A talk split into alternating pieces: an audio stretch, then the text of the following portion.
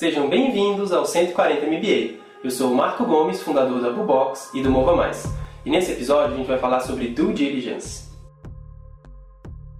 Quando vai acontecer um evento de investimento, ou de liquidez, ou de venda de uma empresa, entre outros tipos de eventos, em uma empresa com sócios, a parte que vai entrar nessa sociedade costuma fazer o due diligence. Due diligence nada mais é do que uma investigação sobre o passado e sobre o estado que está aquela empresa. No due diligence faz-se não somente uma investigação da empresa, mas também de todos os envolvidos nesta empresa, normalmente os sócios e demais acionistas. E o que, é que se procura no due diligence? qualquer coisa que vá colocar em risco aquela parte que está entrando na sociedade agora. Então a gente está falando de processos trabalhistas, de outros tipos de processos criminais, de é, problemas com endividamento e esse tipo de coisa. Então, due diligence é uma investigação que se faz antes de entrar, antes de se entrar numa sociedade. E uma parte muito importante é que entram, inclusive, como eu já disse, o passado das pessoas físicas envolvidas na empresa.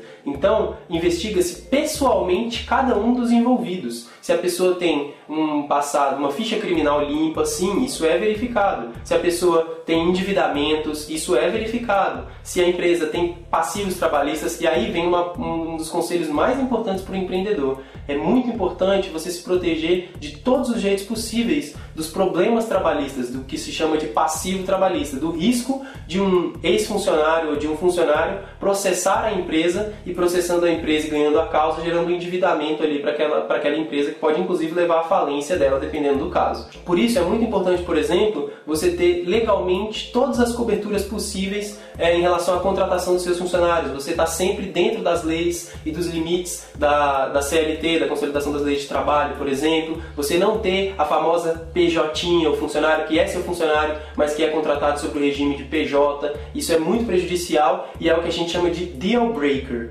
Deal breaker é aquilo que quebra uma negociação. É o suficiente para que um sócio que ia entrar na empresa dê dois passos para trás e saia da, da, negociação por conta desse risco trabalhista, por exemplo, ou de um risco é, de outro tipo de endividamento na empresa, qualquer que seja, qualquer que seja o risco. O deal breaker, ele, ele é uma, inclusive, ele é uma frustração muito grande para os envolvidos no negócio, porque o deal breaker ele quase sempre vem no, no último momento da negociação, quando acontece do dia, depois que está tudo pronto, tudo acordado, os valores definidos, vem o due diligence. Então, o due diligence é um dos últimos passos de uma negociação, que acontece normalmente entre advogados. E no due diligence descobre-se, por exemplo, um risco trabalhista muito grande, porque, sei lá, metade dos funcionários da empresa, nos primeiros dois anos da empresa, nem precisa ser atualmente, os primeiros dois anos da empresa eram PJs. E aí o que, que você tem? Você tem um passivo trabalhista muito grande, porque por mais que já tenha passado algum tempo, essas pessoas podem voltar, podem processar a empresa e isso gera um problema de caixa, um problema financeiro, um problema,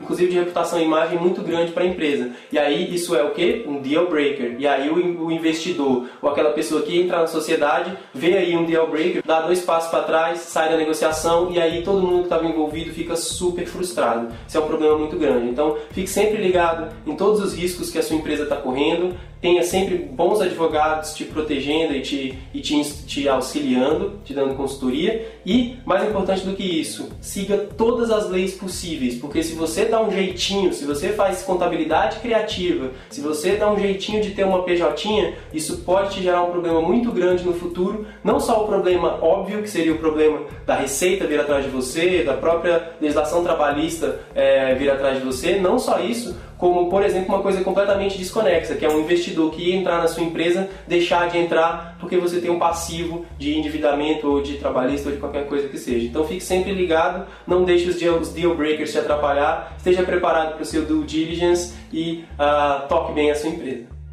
Muito obrigado, lembrem-se, inscrevam-se, compartilhem com os amigos para que eu fique sempre motivado a trazer esse tipo de conteúdo até vocês. Até semana que vem.